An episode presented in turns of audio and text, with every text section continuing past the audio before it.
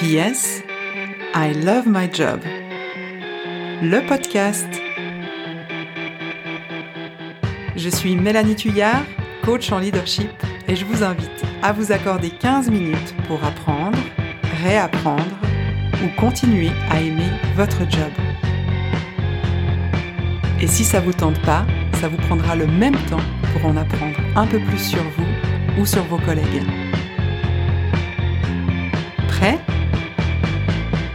Alors ça commence maintenant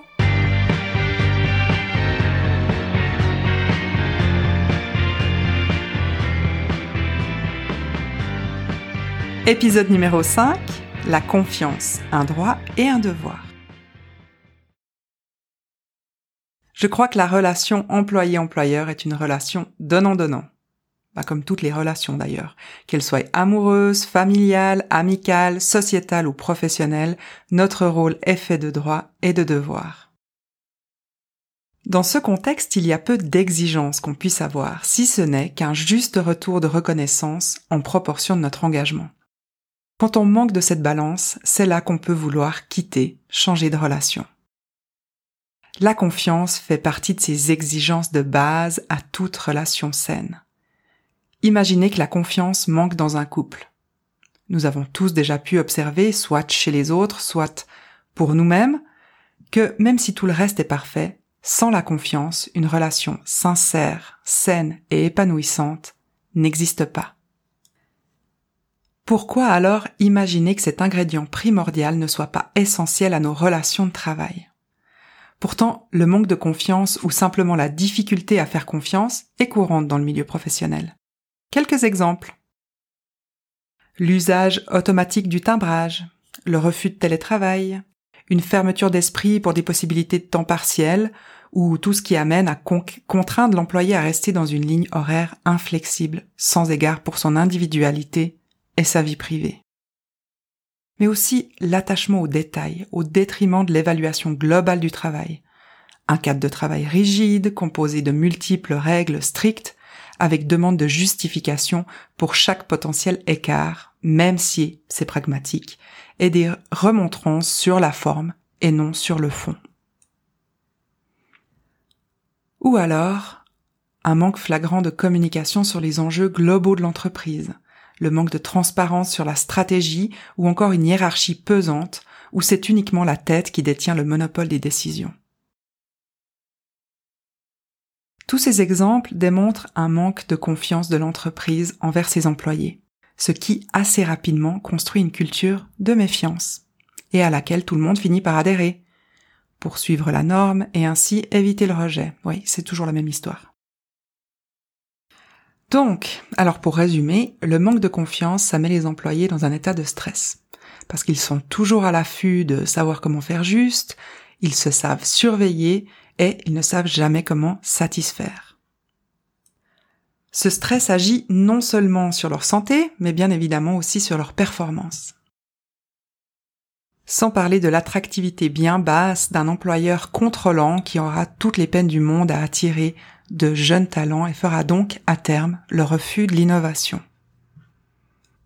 Mais alors, quand on sait toutes les incidences négatives que ça peut potentiellement avoir, pourquoi ne pas instaurer la confiance comme une base de relations professionnelles? Bah tout simplement parce que c'est dur. C'est dur de lâcher le contrôle, c'est dur de laisser les autres décider eux aussi, c'est dur d'accepter que les autres sont capables, comme nous, de faire de leur mieux. C'est dur de croire que les autres sont en moyenne aussi intègres que nous, alors qu'il n'y a pas de machine pour le mesurer. Ouais, c'est vraiment dur de faire confiance. Mais bon, c'est pas inné. On n'est pas câblé pour faire confiance. Nous, on est câblé pour déceler les potentiels dangers et ainsi pouvoir nous en prémunir. c'est une question de survie et d'évolution.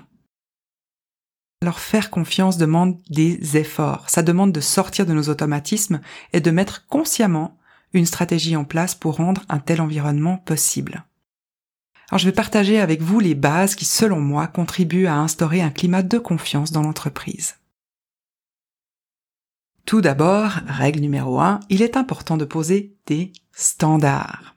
Poser des standards, c'est mettre des règles, oui, Mais c'est ce qui définit ce donnant-donnant. C'est le document qui parle des droits et des devoirs des employés et de l'employeur. C'est ce qui explique comment soutenir les objectifs globaux de l'entreprise. Mais pour que ces standards soient assez larges, des cadres dans lesquels on sait, on peut naviguer facilement, eh bien, ceux qui les mettent en place doivent se poser la question suivante. Si je pars du principe que chacun fait de son mieux, que puis-je attendre de mes employés qui serviraient les intérêts de l'entreprise tout comme celles des individus à long terme?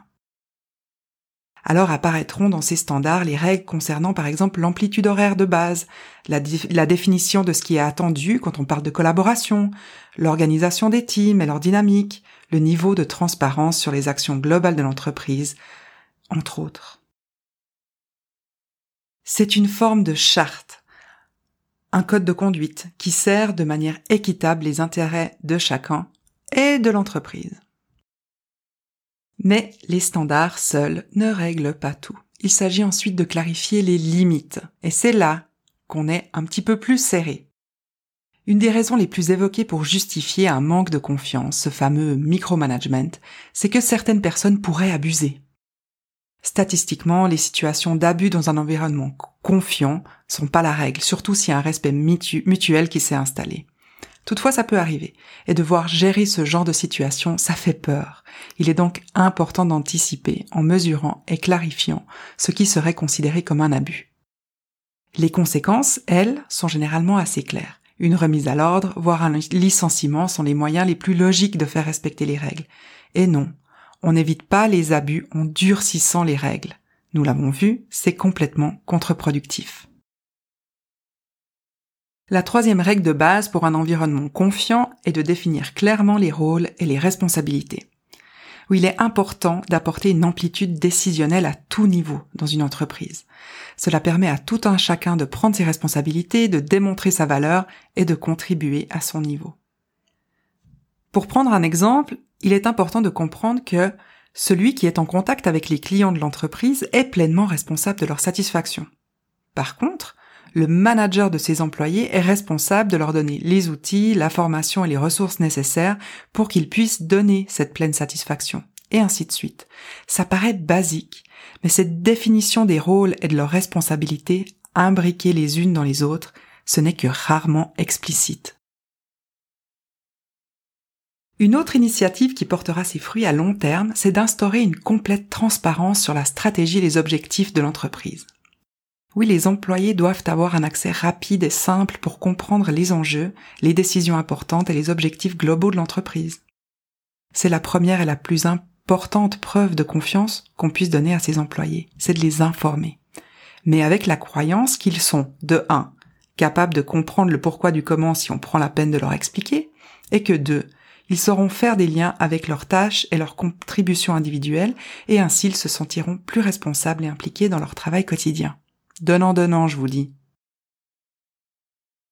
Et pour finir, le Graal, the cherry on the cake, la cerise sur le gâteau, c'est de développer la culture de l'a priori positif. C'est tout simplement de partir du principe qu'on peut faire confiance aux autres. Et ça, de nouveau, donnant, donnant. Parce que le cerveau, il est ainsi fait qu'il trouve toujours des moyens de trouver des preuves que ce qu'il croit vrai est vraiment vrai.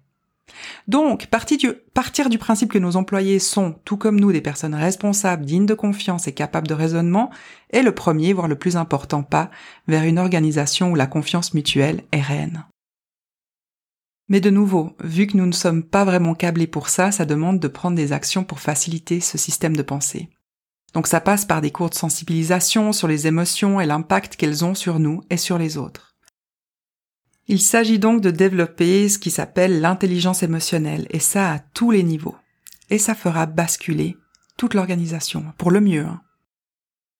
Augmenter sa conscience de soi limite les malentendus et incite tout un chacun à ne plus prendre de mauvaises actions ou de mauvaises décisions. Vous savez, celles qui sont basées sur des suppositions et des ressentis.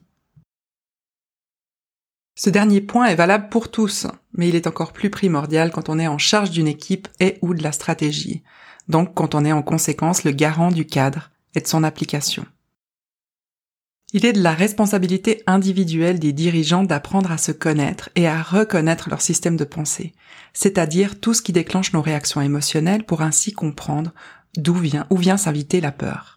Parce que oui, ne pas réussir à faire confiance, ce n'est pas simplement un excès d'arrogance. C'est le symptôme d'une peur de perdre quelque chose. Tant qu'on n'a pas fait un travail conscient pour s'assurer de ne pas réagir en fonction de nos expériences malheureuses, voire de nos traumatismes, et là je mets ça entre guillemets, eh bien il est très difficile d'être sereinement confiant. Ce travail d'introspection et de conscience, c'est ce que je travaille avec mes clients tous les jours. C'est le développement du leadership. Et maintenant, pour ceux qui ne sont pas décisionnaires du cadre et pensent subir ce manque de confiance, eh bien déjà la première chose, c'est de ne pas le prendre personnellement.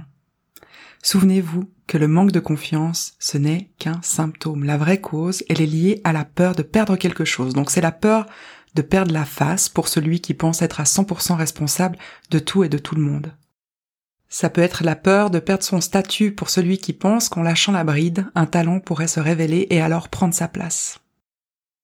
La peur de perdre le contrôle pour celui qui peine à gérer l'incertitude et pour qui? Déléguer non seulement les tâches, mais aussi les responsabilités, ça lui donnerait un trop grand sentiment d'impuissance. Ça peut être plein d'autres peurs, et bien toutes celles-ci, bien entendu, n'oublions pas qu'elles sont inconscientes. Et toutes les émotions qui poussent qui que ce soit à ne pas faire preuve de confiance, eh bien pour celui qui les ressent, elles sont très désagréables. Donc le premier pas pour prendre ce recul salutaire, c'est d'avoir de la compassion pour ceux qui sont trop contrôlants. Oui, je sais, c'est très positif, très bienveillant, très gentil tout ça, mais pour, arranger sa propre situation, eh bien prendre du recul, je sais bien, ça ne suffit pas.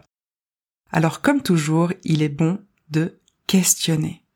Il est bon d'ouvrir le débat, de faire remarquer les incidences négatives d'un contexte de méfiance et de proposer des solutions à son management, à ses collègues, à sa direction. Quel que soit votre niveau. Ne laissez pas non plus la peur vous guider. Et finalement, si malgré vos efforts, vous ressentez que vous ne bénéficiez pas d'assez de confiance dans votre relation professionnelle, eh bien demandez-vous, est-ce que j'accorde moi-même aux autres la confiance que j'espère recevoir? Si cette question vous fait ressentir une tension, quelle est la peur qui se cache derrière vos réticences à faire confiance, a priori, aux autres? Le changement, ça commence toujours par soi. À nouveau, je vous rappelle le but de ce podcast, c'est de vous inviter à vous poser ces questions essentielles et puissantes pour définir ce qui est vraiment important pour vous. Pour ainsi faire les choix nécessaires à votre bien-être. Plus vous saurez affiner quelles sont vos valeurs, là où vous souhaitez vous affirmer, plus vous vous sentirez libre, apaisé dans vos relations de travail. En bref, mon but est de vous aider à apprendre, réapprendre ou continuer à aimer votre job. Alors merci d'avoir été à l'écoute. Je me réjouis de vous retrouver prochainement pour un nouvel épisode de PS I Love My Job. À très bientôt!